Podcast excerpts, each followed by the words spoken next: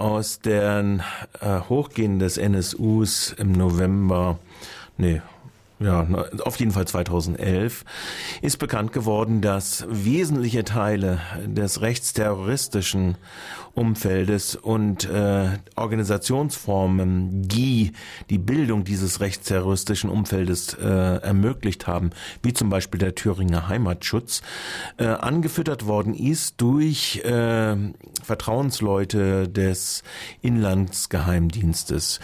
Die Aufklärungsarbeit namentlich des Thüringer Untersuchungsausschusses war da maßstäblich in anderen Bundesländern, hinkt sie weitgehend hinterher. Es ist aber relativ sicher, dass viele der V-Leute, wie zum Beispiel der mittlerweile verstorbene, an einer Diabetesschock verstorbene Herr Corelli, äh, der auch in Baden-Württemberg aktiv gewesen ist, dass viele dieser Leute, die viel Geld hatten, sehr nahe und sehr im Umfeld dieser rechtsterroristischen Szene agiert haben. Insofern äh, ist die Vermutung naheliegend, dass auch der gegenwärtige, die gegenwärtige Welle von Anschlagsserien auf Flüchtlingsunterkünfte, die Bildung rechtspopulistischer, rechtsradikaler und die Schnittmengen, die da sind von Hetze im Internet über Facebook und Facebook-Gruppen hin zu äh, direkten äh, Anschlägen auf Gemeinschaftsunterkünfte, die jetzt in den letzten Monaten ja auch Bewohnte umfassen durchaus unter Aufsicht, äh, wenn nicht gar Anfütterung des Inlandsgeheimdienstes stattfindet. Dafür spricht auch, was jetzt wieder aufgedeckt worden ist, dass zum Beispiel in Sachsen ein Verfassungsschützer für die AfD äh, kandidiert hat. Was bedeutet es, wenn AfDler für den Verfassungsschutz Analysen zu Extremismus erarbeiten? Das ist ein Interview, äh, das die Kollegen von Radio Blau mit Kerstin Ködlitz, Sprecherin der Linken Sachsen, für antifaschistische Politik geführt haben. Und das hört ihr jetzt bei uns.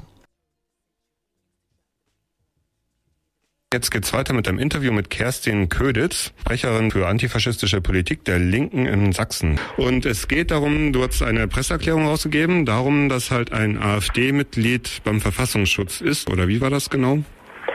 Naja, er hat ja selber in seiner Bewerbung geschrieben, als er kandidiert hat bei der AfD, um dort in den Landtag für die AfD zu ziehen, dass er sozusagen im Beamtenverhältnis ist beim sächsischen Innenministerium. Und dort Zitat begleite ich seither mehrere Aufgaben in Bezug auf innere Sicherheit mit Schwerpunkt Extremismus und verfasse entsprechende Analysen.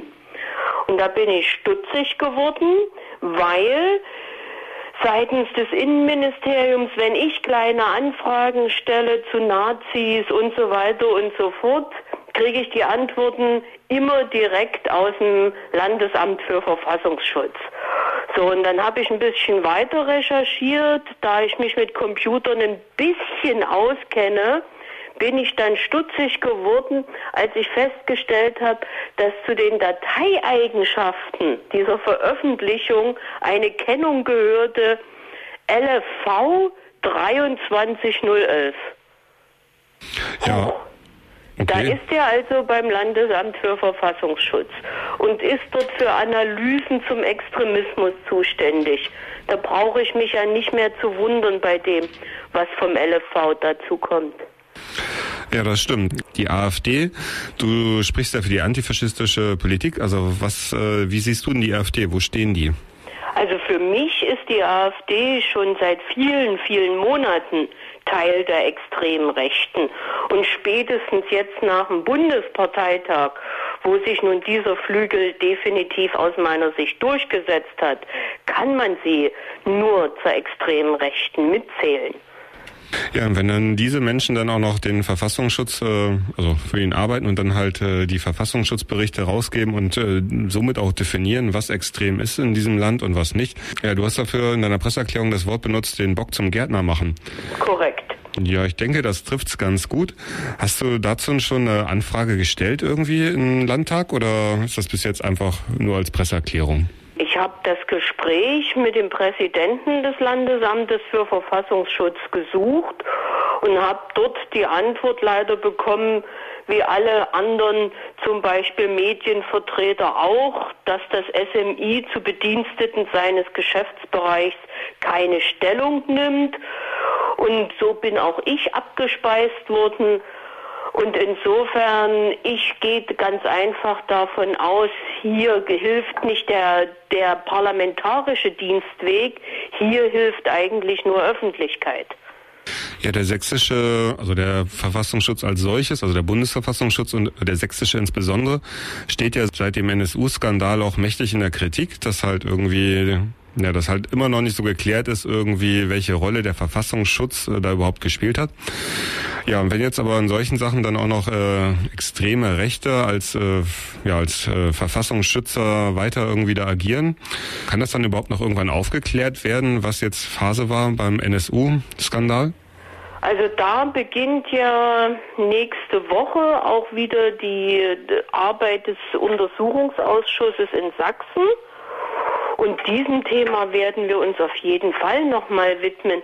Aber für mich ist eigentlich wirklich nochmal für den sächsischen Verfassungsschutz bzw. das Landesamt für Verfassungsschutz entscheidend, solche Leute sagen von sich, dass sie für Analysen zuständig seien. Und gerade die Analyseunfähigkeit werfen wir ja dem sächsischen Geheimdienst insbesondere vor. Denn sie haben damals die Situation falsch analysiert. Und diese Falschanalysen ziehen sich ja bis heute durch. Und das mache ich Ihnen zum Vorwurf.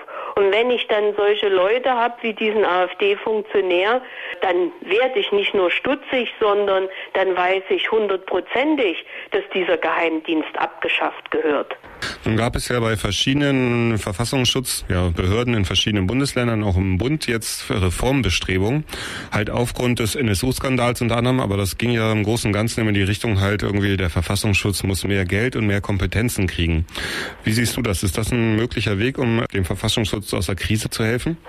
Also ich brauche diesen Geheimdiensten nicht aus der Krise zu helfen, denn die Geheimdienste sind für mich Teil der Krise. Sie gehören ganz einfach abgeschafft.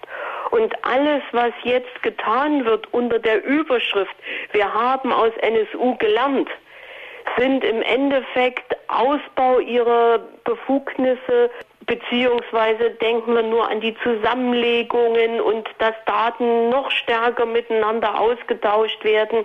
Aber die Hauptprobleme, wie das Spitzelsystem, da wird nicht rangegangen. Und wenn ich mir überlege, dass auf Bundesebene jetzt überlegt wird, einen Verfassungsschutzbeauftragten einzuführen, der die parlamentarische Kontrolle beraten soll, na, dann habe ich wieder was dazwischen geschaltet, wo ich eigentlich eher parlamentarische Kontrolle der Geheimdienste einschränke und nicht ausbaue. Also hier laufen Dinge ab, die keineswegs in die Richtung gehen, Verfassungsschutzbehörden transparenter zu machen und so weiter und so fort, parlamentarische Kontrolle auszubauen. Ich glaube auch nicht dran, dass Geheimdienste reformierbar sind. Geheimdienste kann man nur abschaffen. Ja, du hast das schon zu Anfang gesagt, dass es wahrscheinlich keinen parlamentarischen Weg gibt, da jetzt äh, mehr zu machen in diesem Fall äh, des AfD-Funktionärs beim Verfassungsschutz. Und du bist ja mal in einem Landtag. Du hast dir gewünscht, dass es da einen öffentlichen Druck gibt. Gibt es da schon irgendwelche Sachen in der Richtung oder was genau stellst du dir da vor? Wir hatten in Sachsen einfach ein bisschen Pech gehabt, dass die Presseöffentlichkeit zu dem Zeitpunkt wo ich äh, auf diesen Fall aufmerksam wurde mit dem traurigen Fall der Entführung dieser jungen Frau in bei Meißen beschäftigt war. Wir erinnern uns, die dann leider tot aufgefunden wurde. Es ist in Sachsen untergegangen medial. Und ich freue mich jetzt eigentlich über alle Medien, die auch im Nachhinein sich diesen Falls jetzt nochmal annehmen, weil für mich persönlich ist es einfach irgendwie ein Ding der Unmöglichkeit. Ich freue mich deswegen, dass wir heute Abend dieses Gespräch führen. Ich habe auch weitere Medienanfragen noch zu dem Thema. Hier müssen wir einfach gemeinsam miteinander dranbleiben und vielleicht auch mal eine Petition starten. AfD raus aus dem Geheimdienst. Dann recht herzlichen Dank an Kerstin Köditz von der Linken im Landtag in Sachsen.